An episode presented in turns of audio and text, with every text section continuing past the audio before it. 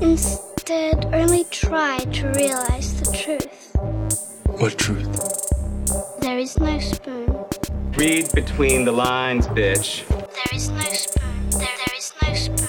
Bitch. Fasten your seatbelts. It's going to be a bumpy night. Bumpy night.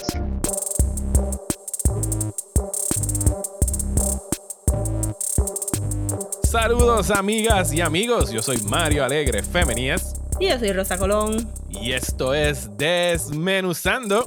Yes. Hoy tenemos el honor, el placer, el guille de tener de invitada a la gran, a la dura, a la talentosísima actriz puertorriqueña que actualmente pueden ver en pantalla grande en Picando Adelante y que próximamente verán haciendo su debut en el universo de Star Wars. Directamente from a galaxy far, far away, Maricé Tata Álvarez. Ay, gracias. Qué emoción, qué emoción. De verdad que estar aquí con ustedes es como, como les decía, un ego boost. ¿Cómo estás? ¿Cómo estás? Qué bueno tenerte aquí. Hace tiempo que quería hablar Eh, contigo. Sí, no, estoy, estoy muy bien, estoy bien feliz de estar en Puerto Rico después de toda esta locura que hemos pasado, todas y todos. Eh, así que estoy bien feliz de estar aquí presentando una película de la que me siento bien, sumamente extra, mega orgullosa, picando adelante, la primera película de teatro breve, eh, dirigida por Israel Lugo, producida por nuestro amigo Esteban Lima, por Adiela Marí, por Naima Rodríguez, por un equipo increíble de producción de todos los departamentos, gente talentosísima, puertorriqueñas y puertorriqueños ahí metiéndole con todo, así que ver el resultado en esa premiere en la pantalla grande fue bien emocionante. Qué cool. No, y a mí me dio mucha emoción eh, verlos a ustedes porque los sigo. Yo estoy viendo obras de ustedes desde La Casa 2. O sea, estamos hablando Sí, del sí, 2014, 2012, yo creo que fue esa obra. 2012 fue la casa y 2014 fue Picando Adelante, Picando adelante, yes. que era una obra de teatro eh, antes de convertirse en película. ¿Y cuándo fue que esta película la filmaron? La acabaron de filmar, según me dijo Israel, como un mes antes de la pandemia. Una cosa así fue. Eh, no un mes antes, esto fue el verano antes de la pandemia, esto fue Ah, en el verano Del del 19. 2019, que fue pues el verano de Ricky Renuncia, así que eso sí, este, rodamos la peli en medio de esta locura de país que fue bien poderoso a la vez y yo siento que eso se transmite, ¿no? También, o sea, es una película donde permea el caos, ¿no? Todo parece que va bien y después. Así que un poco esa energía que estaba pasando de acabar el día de rodaje y después nos queríamos ir a marchar y entonces pues va a ser la marcha grande el 19, pues entonces hay que cancelar ese día de filmación porque tenemos que estar allá. O sea, eso está ahí. Y hay una línea que yo creo que se va a convertir en una línea icónica de René Monclova Oh, que yes. le, le sale del alma. No quiero hacer, no quiero dar spoilers porque todavía queda un montón de gente que la tiene que ir a ver, pero van a saber la línea que yo digo que representa ese verano y que sigue vigente. Yo Y yo necesito digo ese que- GIF. Yo necesito ese GIF de René Monclova. Porque lo vamos a usar, es un GIF perfecto porque lo vamos a usar todos los días y nunca muere porque es, sea, ese es verdadero desde 1952 hasta el Claro. 2052. Se va a poder estar usando ese Exacto. de René Esperemos Monclova. que no, esperemos que no. Espero que lo dejemos de usar pronto. Pero sí, sí, sí, eso, ese- él dice que esa línea no le dio nada de trabajo decirla, que la dijo con Y, mucho y es- gusto. y es el delivery, sobre todo, de como él lo dice. Y es eh, René Monclova. Ajá. O sea, ¿entiendes? Como, sí, sí, sí, es muy lindo. Rosa, ¿tú viste la película hace poquito? ¿Qué te pareció? Porque tú y yo no hemos tenido la conversación de, de Picando Adelante. No, todo este mes ha sido super caos, pero logré ver picando adelante. Pues me gustó un montón. Eh, yo no pude ver la, la obra original. eh, y, y coincidentemente estábamos hablando recientemente de que en Puerto Rico hay que documentar más las obras, como que a veces las producciones entran al teatro y se van y como que no hay un no hay un, Sí, un sí, sí. archivo que tú puedas decir, caramba, me perdí esa obra y pues la podría comprar o alquilar o whatever. Pero entonces, esta película se sentía bien orgánicamente una película, no se siente como una obra de teatro adaptada a este Ujú. filme, o no sé, este como cómo adaptaron el, el libreto como tal, pero me gustó un montón, tiene un montón de energía, me gustó la cinematografía un montón. Los personajes estaban bien chéveres. Este, el tuyo estaba súper cool. Eh, el de la hermana, este. Es maravilloso, el de Lourdes caos, Quiñones. es caos. Como que cada vez que no estaba en escena y de momento apareciera, como que, ¡buah! ¿Verdad? Es que ella está ahí, ¿qué va a hacer ahora? Brutal. Exacto. Y esas son mis perras. Me gusta que Este- participando. Ah, no, ya, ellas son parte del corillo Sí, del, son podcast. parte del podcast. Me encanta. Este, y también me gustó que, que los temas sociales los, los trabajaron super nice, como que el... No sé si... Ok, pues no vamos a dar muchos spoilers, porque hay, hay algo en la familia, ¿verdad? Que, que se revela más tarde como en el tercer acto. Que Claro. entonces tú dices como que, ah, ves, caramba, ese es el otro punto de vista de este problema Claro. de, de vender cannabis medicinal y de vender este pasto. whatever. Claro, No, y hacerlo ilegalmente. Sí, Claro. Sí, sí, sí. Eh, sí, o sea, con relación al, al libreto de teatro y cómo surge la adaptación, eh, pues presentamos la obra en el 2014 e Israel Lugo, nuestro director, colega, amigo, teatrero también, que nos ha acompañado en escena en Teatro Breve, va a ver la obra y ya Teatro Breve venía coqueteando con la idea. Mucha gente nos preguntaba, ay, ¿cuándo van a hacer una película? ¿O cuándo van a estar en la televisión? ¿O cuándo van a hacer algo así?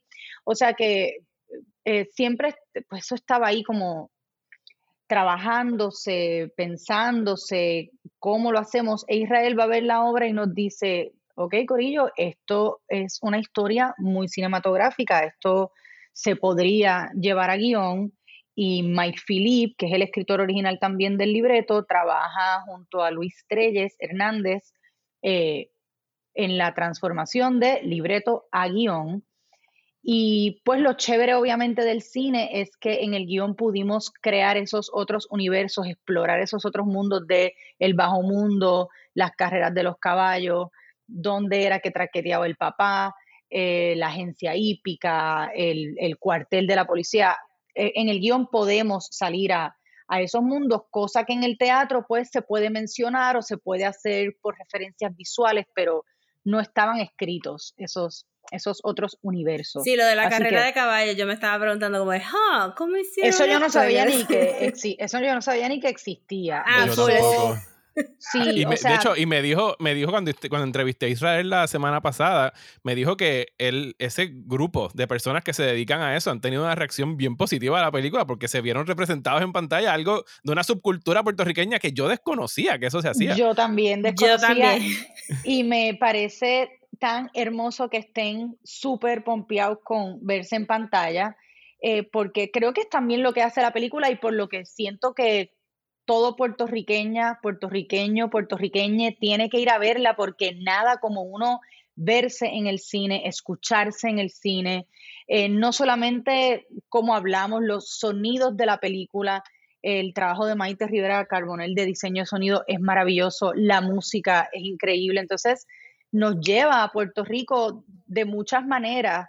eh, pero, pero pues tenemos que verla por eso, porque nos vemos reflejados y, ver y que esa gente se viera y se pompeara, porque eso también viene de la historia de la familia de Israel, ¿no? O sea, Israel cuando ellos empiezan a pasarlo a guion de cine y están cuestionándose dónde ellos venden o sea, no es cualquier punto, cuál es este bajo mundo, qué queremos retratar, eh, pues Israel propone eh, la carrera de andadura que, que su familia en Cabo Rojo le mete a la andadura heavy. O sea, que él decía, ok, esto es inspirado en mis primas, así que quiero tener, esto tiene que ser, esto es serio, gente, que fue también algo bien importante que Israel trabajó con nosotros, que venimos del teatro y de la comedia, que en teatro todo es más grande, más exagerado. Pues él trabajó mucho con nosotros, con todos los actores y actrices, de mantenerlo esto él nos decía, esto no es comedia, esto es un drama, esto es real, esto, porque ya las situaciones son tan graciosas que él lo que quería era trabajar pues ese, es, ese nivel de comedia, ¿no? De la situación en sí, no hacerlo gracioso. Sí, y es, Y- algo, Mm. y es algo que a mí me sorprendió porque yo sí vi la obra en el 2014. Y en el teatro, no sé, posiblemente es por la naturaleza de que los medios son distintos. En el teatro, pues tú estás ahí, rodeado con el público, las risas son contagiosas, a veces tú no sabes exactamente de qué se va a reír alguien, pero si este se rió, pues yo Exacto. me río con esa persona. Sí, Y esta película toma un, para mí fue como un giro al punto de que yo tuve que textearte después de verla como que, y no voy a dar spoilers, pero yo le escribí a Marisa y le dije, Marisa, esta, la obra acababa igual, porque yo no me acuerdo este trip al final de la obra. y tú me dijiste, sí, acaba igual, de hecho empieza igual, y yo ah, me, me acordaste que la, la obra tiene esta estructura que, que, de hecho a veces se usa mucho en cine de empezar con el final y Sí. enseñarte cómo llegamos ahí, pero que en el Exacto. teatro mm, se- era No gracioso y aquí no es gracioso. No, no es nada. gracioso. No, y ahí está full el trabajo de, de, de Israel y de cómo él cuidó todo y cómo nos cuidó para estar todos también en, pues en un mismo registro actoral y que ese final de verdad se sintiera poderoso porque pues también estamos haciendo un comentario social que Teatro Breve de alguna manera u otra siempre trata de mantener eso en el trabajo y pues aquí se, se cogió más en serio la cosa todavía. Y Israel hizo un trabajo hermoso de verdad de mantenernos ahí todo el tiempo y, y con mucha paciencia y con, y con mucho cariño. Él se lo disfrutó muchísimo. Él dice que, me dijo ayer, estaba viendo un material de behind the scenes y yo me veo bien tranquilo. Yo me veo como bien tranquilo, pero yo siento que mi cabeza iba como a mil millas por hora, como yo me veía tan tranquilo, pero, pero fue lindo eso, pues que nos sentíamos que estábamos trabajando entre amigos, hay mucha confianza. Yo como intérprete, cuando tengo un director en quien confío con los ojos cerrados, pues yo no me tengo que preocupar por otras cosas, yo confío totalmente, así que yo estoy completamente metida en el personaje y cómo estoy trabajando y en la interacción con los colegas y, y fue bien lindo eso. Pues yo, como no había visto la obra original, pues y estaba anticipando una comedia, pero no necesariamente una comedia de como que ja, ja, comedia. Sí, un- una, Eh, una comedia más futero. Ah, esto es una, esto es un Ajá, stoner exacto, comedy. ajá. Sí, Exacto, sí, un sí. stoner comedy. Pero es, es como con los primeros 10 minutos que tú dices como que, oh shit, esto es algo mucho más bonito y mucho más este, elevado que un stoner comedy y creo que, que es por la puertorriqueñidad que está reflejada como, como estábamos hablando ahora de las carreras de caballos, a pesar que nadie sabía que existían, todos lo reconocimos inmediatamente como algo bien puertorriqueño Sí. que tú empiezas a root para esta familia como que Sí. inmediatamente y, Sí. y, y te duele todos los bad choices que están haciendo a través de la trama que no Claro. se sienten como como bad choices for the sake of the story se sienten como que bien auténticos cada personaje tropieza de su propia manera Eh, Claro, inclusive Marisol, o sea, ayer me decían, pero es que todo es culpa de Marisol. Y yo, bueno, Brillo, espérate, Marisol. O sea, sí, pero en realidad eh, es culpa del sistema que no le aprobó el préstamo a Marisol para hacerlo legalmente como ella quería. Entonces creo que eso que decía Rosa de cómo uno empieza a root por esta familia, aunque están haciendo las cosas ilegalmente, pero creo que es un reflejo del país también, de cómo nos sentimos que nos ponen trabas para hacer nuestras cosas o Sí, para echar para adelante. para echar para adelante, ¿entiendes? Para los pequeños negocios, para comprarte una casita, para todo lo que sabemos que está pasando en la idiosincrasia de este país. Entonces, por eso tú empiezas a root por esta familia, aunque ellos lo estén haciendo porque no hay otra manera. O sea, le pusieron, o sea, le- la cosa se la ponen imposible a Marisol, tienes que tener chavos para montar este negocio, ellos no tienen chavos y Marisol dice, ok, pues vamos a empezar esto ilegalmente pequeño y nosotros vamos a recopilar y vamos a salvar a la familia. Ella tiene Sí. esa ilusión, esa esperanza de que no, olvídate, nosotros vamos a, vamos a echar para adelante, nosotros podemos. Así que, y pues sí, tú empiezas a, a- y es lindo, y quiero, quiero comentar para la gente que, no, porque a veces piensan eso, hay una película de cannabis o una comedia de... El, el negocio del cannabis es el pie forzado, pero en realidad es una historia de una familia Sí, puede ser cualquier negocio. Puede ser cualquier Sí. negocio, pueden vender jabones, pueden vender lo que sea. Es una familia que la está pasando mal económicamente y quiere echar para adelante. Y este es el negocio que les propone su hija, porque ella es una amante del cannabis y de las plantas, es una estudiante de agronomía y ella, esto para ella es espiritual, va más allá de, de ay, de la fumeca o del filio. de- no, ella- para ella esto significa mucho y cree en ello como algo medicinal. Así que es el pie forzado, pero no es que la película es de eso. La película es de una familia puertorriqueña. No, y está preciosa. Hay, hay un. Cuando la hermana explota por fin en el cuarto. Sí. Ajá. Y yo ahí en el sofá. Ay, Dios mío, yo voy a llorar por esto. Too much. Sí, Este, sí, todo sí. el mundo tiene su momento para brillar también y está bien, bien chévere. Te iba a preguntar, porque tu personaje me recordó a tu otro personaje de la película Mario, ayúdame, de Carla Cabina, Extraterrestre. Extraterrestre. extraterrestre. Que también son, que era otro personaje que estaba tratando de cuidar a su familia. ¿Te llama mucho la atención estos personajes que son como que You are my peoples and I will take care of you? Sí, es como, es bien loco porque pues uno en realidad no escoge los personajes, ¿no? Los, Mm. los personajes te escogen a ti. Eh, y aquí los personajes estaban definidos desde la obra y yo creo que Mike Philip como escritor y director creativo de Teatro Breve en ese momento, y lo, lo fue por muchos años, también conociéndonos, me imagino que él por nuestras características nos otorgaba los personajes, ¿no? Porque nosotros no decíamos, ay, lo leímos, yo quiero ser este.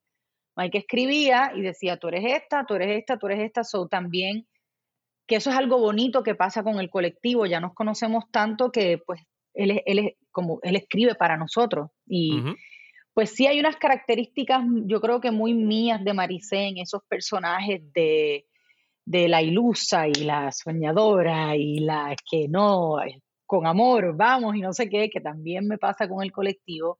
Eh, pero también son los personajes, los, son los personajes, aunque hay de esas características en mí, son los más difíciles de trabajar por eso mismo, porque uno no quiere que se parezcan a uno. Es como que hay algo de uno en ellos, pero como intérprete uno quiere distanciarse del personaje y otorgarle otras características y encontrar otras cosas que no necesariamente sean como tú. Así que tengo que decir que los personajes que más se parecen a mí son los más difíciles que se me hacen interpretar, para que haya una verdad y una honestidad, pero distanciarlos un poquito de mí, como así Qué nice. que sí, son Pues- difíciles. Más fáciles los, o los malvados, o los más divertidos, o los más character, son más divertidos. Super Pues vam- vamos a aprovechar, ya que están hablando de otros personajes que has interpretado. eh, Tú, o sea, ya me dijiste que filmaron esto el verano del 19 y tú te tiras a mudarte a Hollywood eh, en, a final del 19, ¿verdad? Sí, bueno, justo ese verano fue justo después de terminar la película. Eh, yo antes de venir a hacer la película había hecho un piloto en Los. Ángeles. Ese es el de Gael. Eh, ese es el de Gael. Es un, el de Gael un García piloto que se llama, exacto, Gael García Bernal protagoniza, yo hago de su esposa. La historia, el piloto se llama Hombre y es la historia de esta pareja de inmigrantes con un hijo eh, y, la, y la migra se lleva a mi personaje. La-. En una redada que hacen en el trabajo, mi personaje trabaja en una, en una industria, en una fábrica de carne. Esa es la que dirigió eh, Cuarón. Carlos Cuarón era el. Jonas, Jonas, Jonas Cuarón. Cuarón, El hijo, eh, sí, es el hijo El mayor hijo. de Alfonso. eh, la dirigió Jonas Cuarón, un ser humano extraordinario, un cerebro también. eh, y vi, pude ver el piloto, el piloto quedó hermoso, este, todo iba a pasar.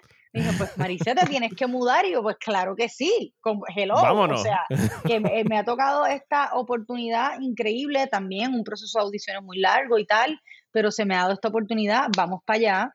Eh, a raíz de ese piloto me firma una agencia de talento allá, que también es algo muy difícil de lograr en esa industria, así que es como que, ok, Ujú. no, yo tengo que aprovechar esta oportunidad, me mudo y a los par de meses llega La la, pandemia, pandemia. estábamos esperando ese, ese go para arrancar la producción. Sí, la producción estaba supuesta a comenzar en marzo el rodaje y la pandemia empezó como a Sí, y principios de Hollywood marzo. básicamente Yes. shuts down. Shutdown. Todo el mundo entero shutdown. Eso fue una loquera.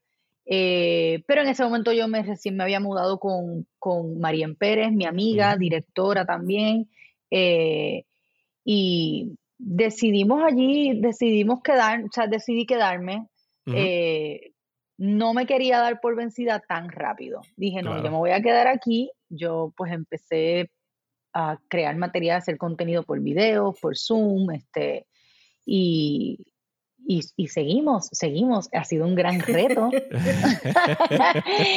Eh, yo no suelto a mi terapista, eso va una vez al mes para mantener la salud mental, que eso es bien importante. Súper Y, importante. y sí, súper importante y siempre lo comento por eso, porque como siempre es bien tabú, pero eso me ha ayudado mucho en el proceso de, porque es- eh, son muchos retos, ¿no? Eh, a nivel profesional es como empezar desde cero. Eh, esa es Cutie, Sí, Sí. me muero de está amor. por fin tranquila. Este, no, yo así ha sido fuerte porque yo lo más que he extrañado de Puerto Rico Son ha sido tus mi perros, perra, Batata, ¿verdad? sí. Pero ¿Cómo están? ¿Están es, par- bien? es parte de los sacrificios. Están súper bien, están Qué con su papá, están súper felices, ya les vi, están súper bien. Es como que sí, mamá, te queremos, te extrañamos, pero me voy a tirar aquí en mi losa así a descansar un rato. Así que están súper bien, pero es uno de esos sacrificios, como muchos otros, que pues a lanzarse ya una adulta con, con una carrera, como quien dice, trazada acá en Puerto Rico y con mi corillo y con Teatro Breve, que siempre estamos trabajando y que estamos produciendo y siempre estamos algo, pues estar allá audicionando, audicionando, audicionando, no, no, no, audicionando, no, audi- pues por eso es que no suelto a mi terapista, ni mis ejercicios, ni lo que Y a tu grupo de apoyo y, y a mi todo grupo de apoyo, y a mis amistades, y a mis hermanas y hermanos, y a mi familia, pero, pero es eso, es eso, es como, es pues la constancia, la disciplina y no quitarse, y, y, pues ahí seguimos, Sí. seguimos, todavía estamos en eso, o sea, es un, ha ha sido un proceso y todavía lo es, y, pero vamos por ahí, vamos por ahí poquito a poco, yo como Marisol no pierdo la esperanza, voy a seguir, voy a seguir I mean, está paying off poco a poco, pero está paying off. poco a poco me siento, sí, poco a poco me siento muy orgullosa de lo que hemos logrado eh, en poco tiempo y, y recién llegando a una industria tan enorme. O sea, claro, yo llego allá y es, es- es un monstruo. Así que seguimos por ahí, seguimos por ahí, seguimos por ahí. Est- Estoy, estoy acercándome a, a la parte donde, digo, estoy fascinado con todo lo que me estás contando. Yo puedo hablar contigo horas y horas y horas, pero el, el fanboy de Star Wars en mí tiene que empezar a tantear a ver hasta dónde puedo llegar. Eh, tú estabas hablando, pues obviamente, de cómo le sucede a muchos actores y actrices, ¿sabes? Los no, no, no, no. ¿Cuándo, o sea, dame un timeline, cuándo tú escuchas o cuántas veces tuviste que ir hasta que te dieron el sí para la serie de Sí. Obi-Wan? ¿Cuándo sucede esto? Pues esto sucede, déjame ver, Obi-Wan empezó rodaje en abril, me parece, del 2021. 21. Ajá, ujú. del año pasado. Así que el proceso de audiciones empezó en octubre del 2020. Wow, ok. Wow. Así que eh, yo originalmente audicioné para uno de los personajes principales. Eh, esto fue como un proceso, ¿no? Entonces recuerdo que para esa audición me ayudó Adria Arjona, que es también mitad puertorriqueña, va a estar en la serie de Andor, una actriz maravillosa, amiga, está casada con un amigo puertorriqueño. Y me dijo, no, yo te voy a ayudar, papá, papá, porque tú, yo sé el tono. pa". Le metimos eh, y recibimos feedback positivo, pero no para ese personaje principal que lo, lo juega ahora la belleza increíble de Moises Ingram, que es maravillosa. Este, pero entonces, eh, gracias a esa audición, se dio la posibilidad de seguir audicionando para los otros personajes que, que habían recurring, personajes más pequeños, eh, y pues mandamos y mandamos y mandamos hasta que en... eh, y le tengo, eh, yo tengo que decir que eso fue gracias también a la directora de casting, Carmen Cuba, que ella estaba ahí como rooting, ella estaba rooting for me, eso fue bien lindo, ella dijo, ok, no, vamos a seguir porque, claro, nadie me conoce, o sea, ¿quién están Ajá. poniendo ahí a Maricé Álvarez? Y está yo como que, Álvarez.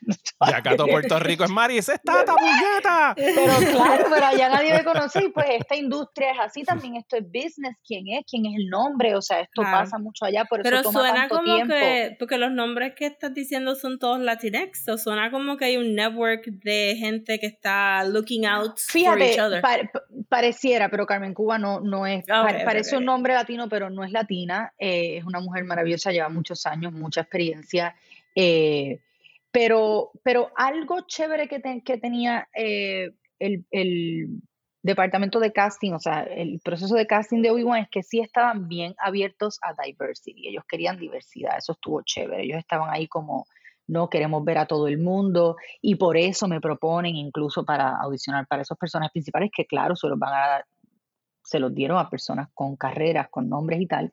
eh, pero fue bonito que seguimos ahí, seguimos ahí, hasta que me dieron a Nietzsche, que ¿Cómo en se llama? Porque espérate, que yo no sé quién tú interpretas. ¿Cómo se llama? se llama Nietzsche, Nietzsche. N-Y-C-H-E. Yo Ajá. creo que nadie menciona mi nombre en la serie. Eso, esto Ok. es la realidad. Eso no es normal en Star Wars, eso pasa. Eh, Pero, pero eso es un nombre pero- bien Star Wars. Por lo menos no te pusieron como que Sí. una eh, Beatrice, una cosa que a veces le sale Es- como que qué carajo pasó ahí en los nombres de Claro, los claro, bautizos. claro.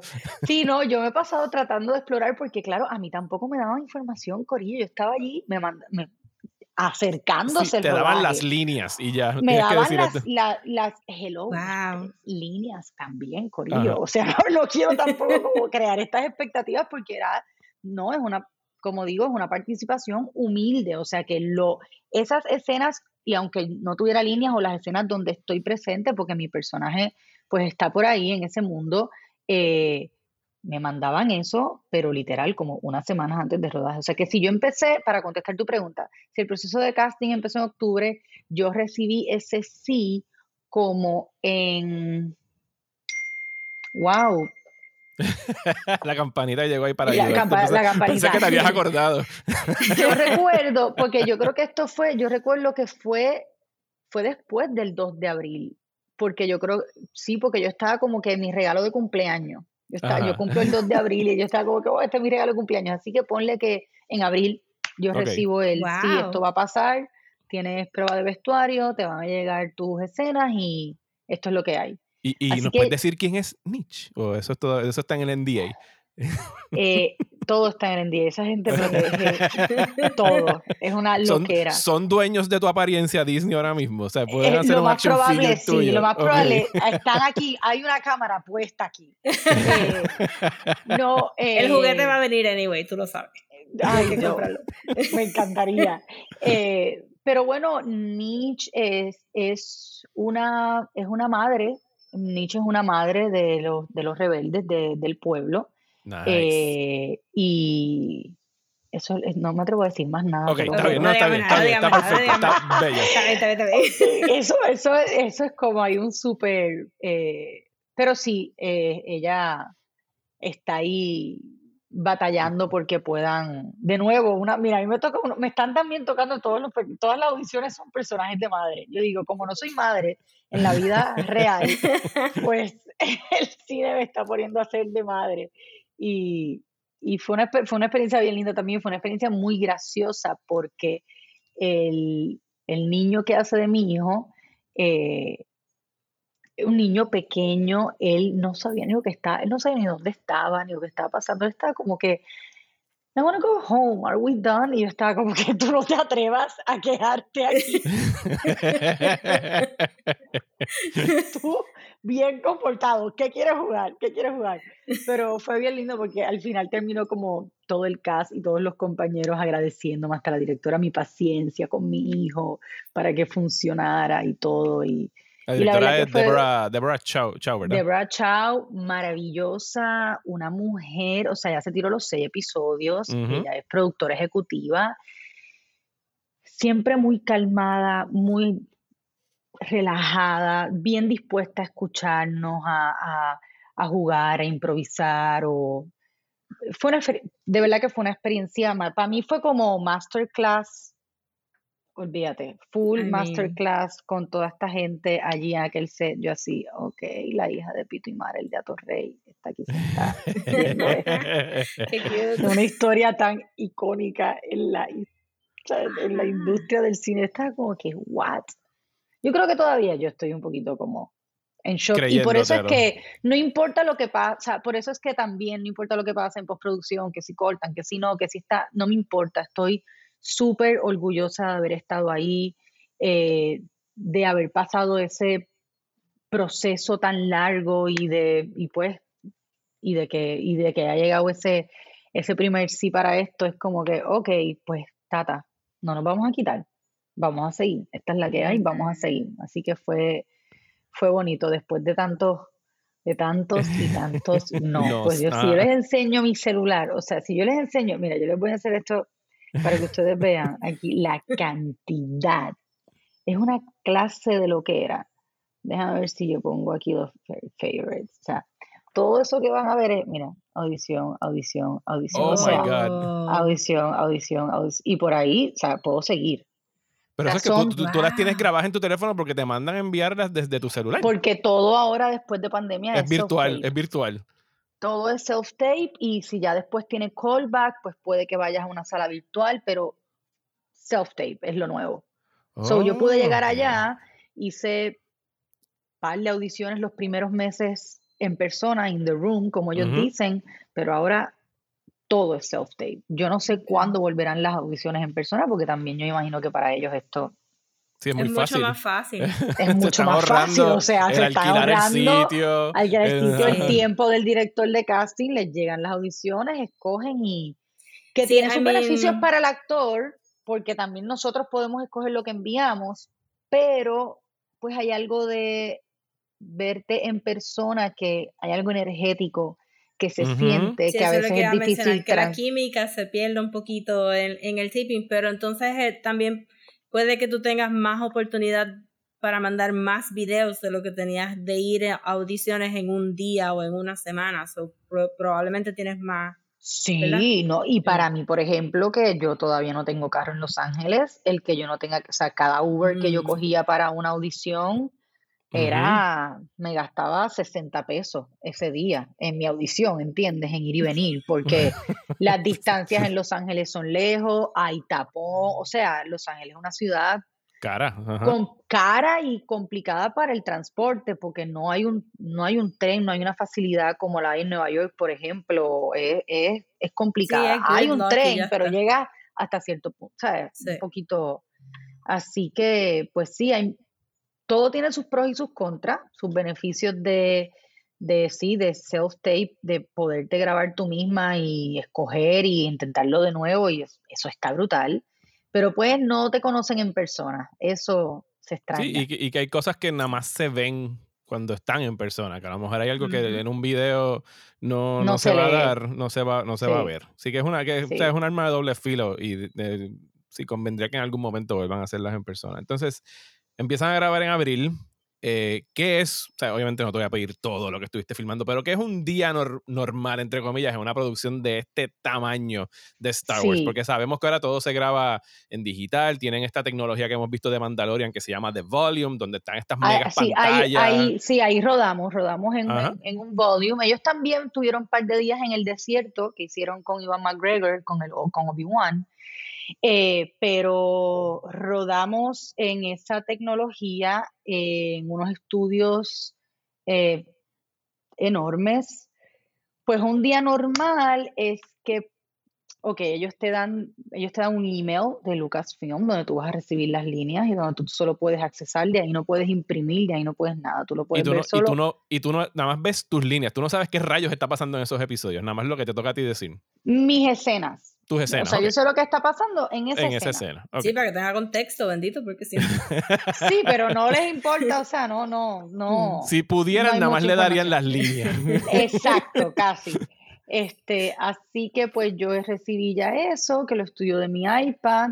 eh, ellos te, te envían, pues vas a tener un badge para entrar al, al- a los estudios, para poder entrar al estacionamiento, tu identificación.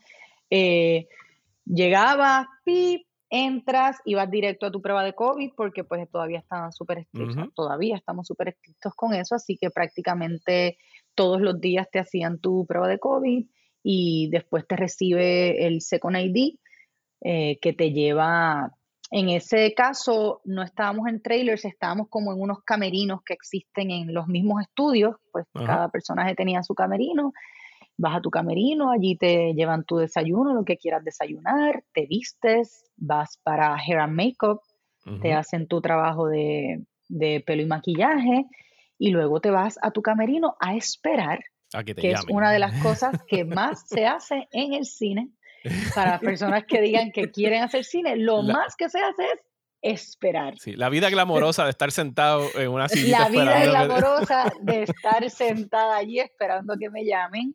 Eh, y bueno, entonces cuando ya te vienen a buscar, que se, acer- que se acerca tu escena, pues te vienen a buscar, vas a un ensayo primero con el equipo, con la directora, con los actores, se ensaya la escena y se descifra la escena con la directora a nivel actoral, eh, y de lo que está pasando. Luego se hace un ensayo técnico para cámara de posiciones, para que cámara pueda tener foco y Sí, el lo que bloqueo la necesitan, el bloqueo para iluminar. eh, y entonces después vas, te dan lo que ellos llaman los last looks, te revisan el maquillaje, si has estado esperando y comiendo, se te fue todo, te revisan todo. Y entonces, eh, y ya después vas a, vas a hacer la escena eh, varias veces, las veces que ellos lo necesiten, eh, se recoge de diferentes planos, entonces vuelves a esperar a que te vuelvan a llamar o, o vuelves a, o, o a veces pues si esa era mi escena por el día, pues quizás yo salía más temprano que el resto del equipo y así, Y, y eso era un día. ¿Tuviste algún momento, digo, me imagino que tienes que haber estado un poquito nerviosa durante esos primeros días en esa cosa gigante? eh, Lo más no? brutal es que el primer día me tocan mis únicas tres líneas. O sea, mi primer día me tocan Ajá. mí. Entonces, eh, mi escena es con... Eh, existe. Mi escena, sí existe. mi escena sí existe, es con Kumail Nanjiani. Gomel ¿Sabes esa Nanjiani, Kumail ajá. What? Sí, que es muy extra divertidísimo y Ajá. disciplinado y muy, él desde que nos estaban preparando en pelimaquillaje, él, you wanna go through the lines? Y yo, claro que sí, vamos, pa, pa, pa, pa. Eh, y ahí le descubrimos cositas y también él muy lindo escuchándome para, yo decía, bueno, es mi oportunidad para un guiño de comedia con este hombre que es tan maravilloso eh, en ese Ajá. género también. Eh, así que yo decía, bueno, pues vamos a ver si podemos sacar algo aquí, un guiñito, algo. Y él bien lindo me escuchó y, oh, that's amazing, yeah, let's do it. Así que hicimos nuestra escena el primer día y yo, primero hicimos el establishing, fuimos entrando, entrando, entrando. Eh, y cuando llegamos al close-up, pues claro que uno se pone nervioso. Tienes un crew enorme en esta tecnología enorme y es como que todo depende de ti. Eh, así que me puse nerviosa yo y se puso nervioso mi hijo, que fue muy gracioso porque le dio, o sea, fue, pasó esto, le pasó esto. Este, ok, ready for the close-up, no sé qué más dice, yeah, ready, indie, ready. Y el nene, Hipo. hipo, le dio un ataque de hipo al niño también y la mamá estaba como que no, espérate, déjame darle azúcar, todo. Eh, fue, fue muy gracioso. Azúcar, nunca había Eh, escuchado ese método para quitar Yo tampoco hipo. lo había escuchado, aparentemente es, tú lo sabías, Rosa. Sí, la mejor excusa para robarle los cubitos de azúcar a las abuelas es tu Va. fakear hipo y entonces comerte Wow, yo, no, yo estoy como Mario, yo no sabía Yo- nada, yo estaba como que azúcar. Sí, Yo sé de agua, de aguantar la respiración, o sea, de un No, mucho No, de yo lo que era, casi pero- que, sí, no, yo casi estaba asustando al niño, yo, ¡ah! yo estaba, yo decía, a mí no me importa, él se tiene que ir a este hipo. Este, pero no, sí, claro que uno siempre se va a poner nerviosa, yo creo que es la naturaleza del trabajo también, o sea, yo el día que me deje de poner nerviosa no, no sé si valga la pena hacer esto que hago, ¿sabes? Porque ahí hay una emoción también, una adrenalina, eh, que es lo más es lo más rico, ¿no? Son esos nervios como de un first date, como de un primer trabajo, como de el día del field day cuando éramos chiquitos, qué sé yo, esos son esos nervios como ricos que, que sí, siempre pasan, siempre pasan. Estaba súper, ne- o sea, después uno calienta motores y como él fue tan buen compañero y pasamos líneas, estaba tranquila, pero sí, estaba el corazón ahí, can, can, can, can. Bien emocionante. Ok, voy a- deja- déjame, déjame volver a tratar. Una, una más, a ver cuánto más le puedo sacar sin que llegue Mickey Mouse a arrestarla. Eh, ¿Te cruzaste en el set o tuviste alguna escena con algún personaje icónico del universo de Star Wars?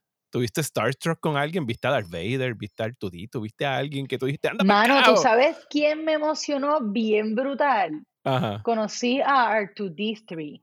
Eh, bueno, ves, eh, es, es Artudito, pero está bien, no, no te voy a... No, no, este ¿Hay un es tres? Ar- Anda, para el carajo, hay un Anda, traje. anda, me van a arrestar.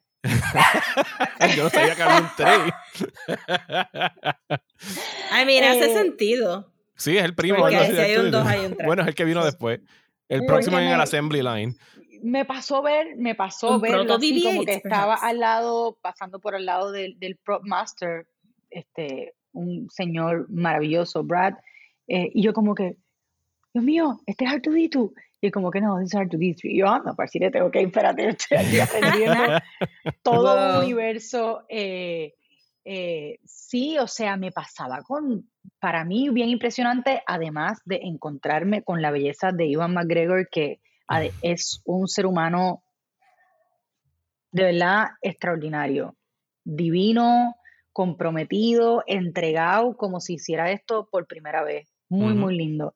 Este, y, y pues, y de, demás, y de todos los compañeros actores y actrices ahí, conversar con ellos, aprender de ellos, de verdad que, de nuevo, masterclass. Yo estaba ahí escuchando, escuchando y aprendiendo. Eh, pero tengo que decir que me impresionaban mucho las criaturas. Las Ah, sí, criaturas.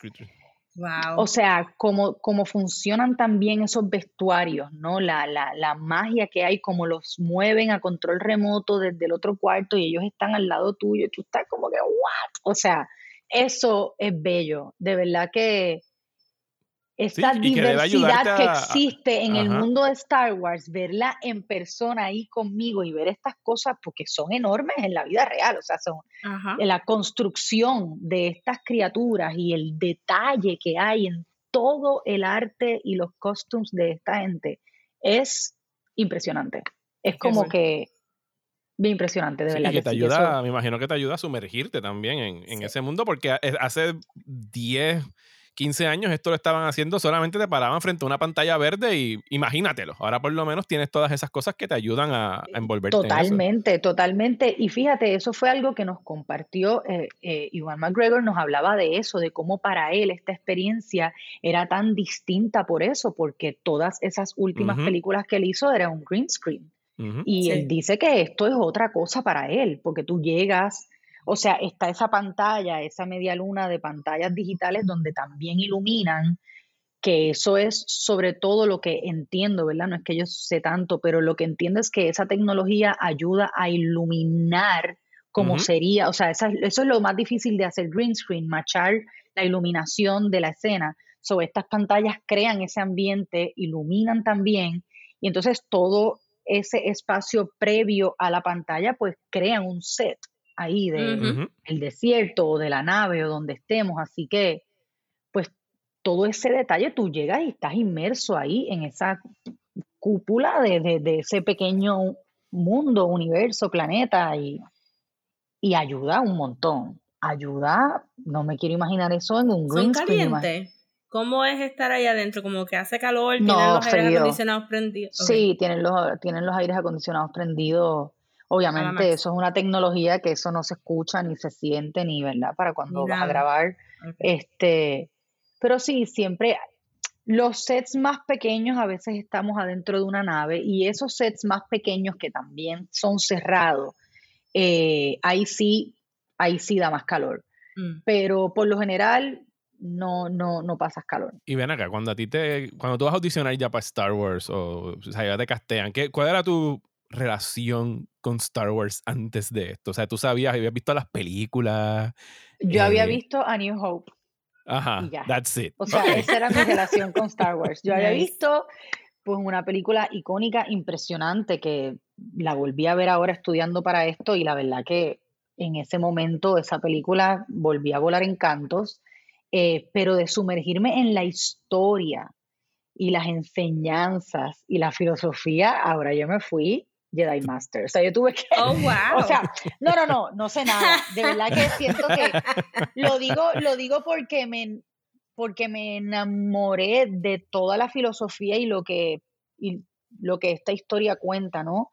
E- Y cómo lo cuenta, porque pues los paralelos con, con, con, con la realidad pues son muchos, pero tuve que estudiar un montón porque decía, Tata, tú no puedes llegar allí a hacer un papelón. Tú, tú- tú sabes, tú- tú- Sí, mirar, a, no- mirar a Darth Vader y decir, ¿quién es ese?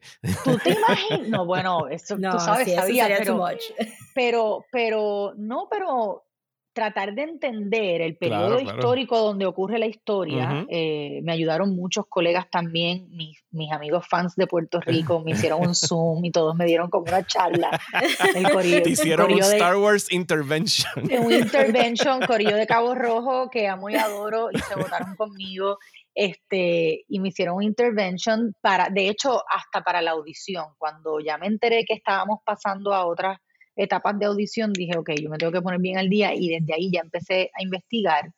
Eh, y aunque es bien loco porque tú tampoco audicionas para lo que después haces. Tú audicionas para algo que no tiene ni sentido necesariamente con lo que después tú vas a hacer. Ellos ven otras cosas y pues no divulgan nada de información. Pero tuve que estudiar, me puse, pues me puse a verlas todas en el orden en que salieron. Me compré como una enciclopedia de Star Wars donde yo buscaba las fechas y buscaba los planetas y buscaba o sea, y todavía si tú me preguntas ahora, me voy a ir, pero aunque, aunque no me acuerde de todos los detalles, es imposible, eso es un, uni- o sea, literal, un universo. Y yo converso con los fans y digo, yo me impresiono tanto, tanto con el, el compromiso que hay con, con, con esto, es, es demasiado bello. Yo digo, wow, esto es otra cosa, de verdad es otro mundo. Así que poco a poco he ido pues tratando de entenderlo, entender el, sobre todo quería saber el periódico, el periodo histórico donde estábamos, do- cuándo ocurre esta historia, entre qué historias, qué pasó allá, qué pasó acá, porque también es importante, yo creo, de esta serie, que es el encuentro de, pues, de Obi y Darth Vader, eh, eh, ese reencuentro, y también en la vida misma, pues era el reencuentro de Iwan McGregor y, y Hayden Christensen, que no había hecho nada desde las, creo que desde las últimas Sí. trilogías. Este, pues y eso era como tan emocionante todo que yo me pasé estudiando, yo me pasé leyendo, yo vi todas las películas, yo le di para abajo a Disney Plus. Es una cosa, yo dije, conmigo, conmigo hicieron, hicieron el, el año.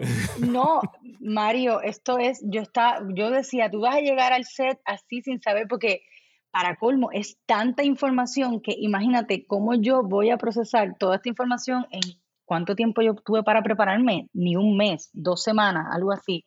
Yo estaba devorando, devorando y devorando, pero claro, no me acuerdo de nada. Yo sé que yo lo que hacía era, para, para prepararme, es que cuando me mandaban las líneas, pues más o menos trataba de encontrar información que me situara, ya sea en el planeta o en el momento, y entonces trataba de en la, en la enciclopedia esa buscar eh, información que me diera de, de cómo era, cómo se sentía, porque a veces te explican pues cómo es la temperatura del planeta o qué, cuáles son las criaturas o tal, y más o menos por ahí leía y estudiaba, pero Pero eso está súper chévere porque este, eso está súper chévere que no haya una expectativa de que tú entrando a este papel tuvieras que ser como que esta mega Star Wars fan porque porque ya e- esto es tan grande como que tú no quieres a alguien que venga cargando todo eso a Claro, un papel nuevo. Cuan- y cuando también, cuando hicimos la prueba de vestuario, eh, yo hablo con la diseñadora, que es increíble, y le comento después de lo poco que sé de mi personaje, yo también tratando de sacar información, decía, a ver si la diseñadora de vestuario me da algo de información. Este, y yo le preguntaba así como discretamente, no, porque mi personaje, y ella me dijo como que tu personaje yo lo estoy creando desde cero, o sea, esto no tiene nada que ver con nada establecido, así que esto es un grupo que está tratando de escapar de este planeta y yo te- he tenido que crear este mundo, este vestuario para este universo. Así que también yo me imagino que por eso ellos, yo trataba de conversar con la directora y la información era mínima y yo creo que porque ellos también, de nuevo, fue un cast como lo que tú decías, Rosa, de personalidad. Yo soy como esta mujer muy maternal, muy cuidadora de mi hijo, tratando de defenderlo. So, yo creo que lo que ellos querían era mantener esa esencia de mi personaje porque no querían que ella supiera. O sea, no se supone Ajá. que mi personaje sepa tampoco lo que está pasando. Ujú. Exacto. Así que ellos pues me mantenían, ellos, hecho, eh, de hecho eso es lo que ellos pues querían como que no, estos personajes, este mundo es aparte, no tienen que enterarse de esto, esto está pasando Sí, acá. eso. Y de hecho yo qué brutal. recuerdo conversar, eh, conversar mucho, eh, tuve mucho tiempo de buenísimas conversas con Indira Varma, esta actriz maravillosa eh, que quizás la recuerdan de Game of Thrones. eh. Ah, una de las. Eh, Sí. de las más, ajá, exactamente, la, ma- la, la compañera de, de este actor Pedro Pascal, que también me encanta. Y con ella conversaba mucho también para ver si ella sabía, porque pues ella... Ah, porque ella, ella es una ella es una agente del imperio, ¿verdad? Ella es como un oficial del imperio en esa serie. Sí, Ajá, es como hoy una salió el trailer commander. nuevo y la vi, Ah, la vi en un momento, sí. ¿Salió un trailer? Eh, vi. Sí, salió un trailer nuevo. Salió un trailer nuevo y, y ella me decía como que yo tampoco sé nada. Yo no sé nada, o sea, yo no sé nada. Yo no sé dónde, yo, yo, yo sé que yo soy de esta gente y me mandaron mis líneas, pero honestamente yo creo que los únicos que tenían así como el guion completo y pues Sir Ewan McGregor, eh, los, los personajes principales icónicos que se repiten en esta historia, pero de verdad era bien difícil saber lo que estaba pasando. Por eso te digo que sabe Dios y Jimmy. Smith está sorpresa y yo ni me ni enteré. enteraste. Porque tampoco han publicado, porque, sí, porque ellos tampoco han publicado todos los actores y actrices que están en la serie, justo porque están guardando un montón Sí, de quieren secretos. sorpresas, Mm. claro. Ajá. Sí, hay una sorpresa que es mi favorita de toda la serie que no Ajá. les voy a decir. Ah, verdad. eh, porque entonces ahí sí que sería el spoiler mayor. Pero creo que ese va a ser el elemento Pero fuiste más testigo, fuiste testigo de la sorpresa. adorable. Wow. Ajá. Sí, sí, sí, más adorable. Eh, tú, tú- sí, pude compartir con la sorpresa. Y, y yo creo que. Oye, eh, entonces tú eso- tienes que salir, no, no pueden cortar la sorpresa, así que tú no puedes tener está- miedo de que tú no vas a estar. Ajá. va- vamos a ver, Corillo. Vamos a No, ver. tú vas a estar. Sí, porque tú sigues Vamos. humilde, humilde, pero estoy jangueando con una sorpresa, con tu No, no, no, o sea, pero decía como que sí, o sea, fuera del. O sea, también todos esperamos en el mismo cuarto. So, no es Ajá. necesariamente Sí, sí, porque. Ah, que no, es que tienes escenas necesariamente con la sorpresa, pero jangueaste con la sorpresa. Hay unas, es- hay unas escenitas que no pasan, que Ah. estamos como por ahí con la sorpresa. Ok, ok, está bien. La sorpresa, vos ya He sabes, dado mucha, que- informa- he dado mucha Sí, no, has dado un montón, está Hasta hacer, hasta hacer. A ver si. Ay, Dios mío. Vamos a ver qué pasará. Estoy emocionada, estoy súper emocionada. Hoy vi el tráiler nuevo y cada vez que Ajá. veo algo que sale, digo, anda, ¿cómo se ve eso? Y digo, ah, o sea que eso que se ve ahí es lo que estábamos haciendo en aquel. Ajá. Porque claro, uno también está ahí. Y Sí, no lo aunque ves acabado, tienes- o sea, no lo ves terminado. no, no lo ves acabado ni ves, ni ves en lo que se convierte. Así que. Y tú tienes que eh, esperar como todos los mortales a verlo en Disney Plus o te van a invitar a una premiere o qué es la que hay. Eh, por ahora tengo que esperar como todos los mortales para verlo en Disney Plus. ok, está Eso es lo que- esa es la información. con tus panas, me imagino. Claro, claro, No claro. hay que hacer un watch a- party o algo así. No, tengo que hacer un watch party y ellos al final nos regalaron a todos este una, una botella de vino de los Skywalker este, Oh my God. wines. Oh my Wines. God.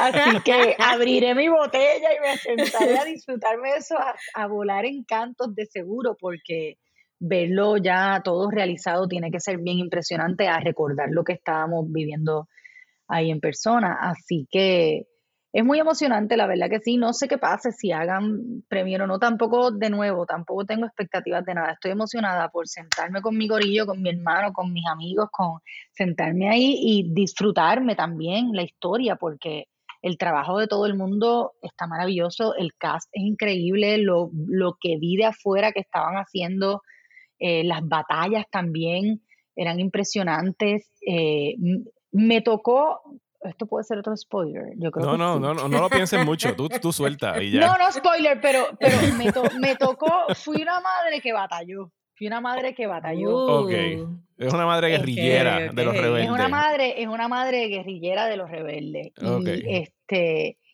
y eso fue bien emocionante porque ellos llevaron a los a la tropa 501, Dios mío, me van a Ah, matar. los de aquí. Puerto Rico, sí, sí, los de fans. aquí. Ajá. O sea, no la de aquí, es una. no, una- es una- el sí, es 501 algo- es First es en todos Exacto, lados. sí. exacto, exacto, en todos lados. Pues fue una gran, o sea, eh, los que pelearon en escena son De verdaderos fans de la tropa, Ajá. que fueron chulería. todos con sus vestuarios y todos estaban allí. Imagínate, Sí, que ellos no tenían ni que hacerle vestuarios. Ellos llegaron ya montados. A colmo se ahorran eso. ¿entiendes? Que a colmo se ahorran los vestuarios. Este, pero Es que el imagínate la- 501st los va a tener más pro que ellos mismos Ajá. pudieran Sí. hacer con el budget anyway. Full, full. Además, la emoción para ellos de estar allí con sus vestuarios peleando me parece bello. Eh, Y estar entonces grabando era- una serie de fucking Star Wars. ¿sabes? Eso le voy a la cabeza a cualquiera de esos fans. Y ellos están ahí en ese encuentro, entonces eh, fue, fue bien, nítido, bien nítido porque además nos ponían la música.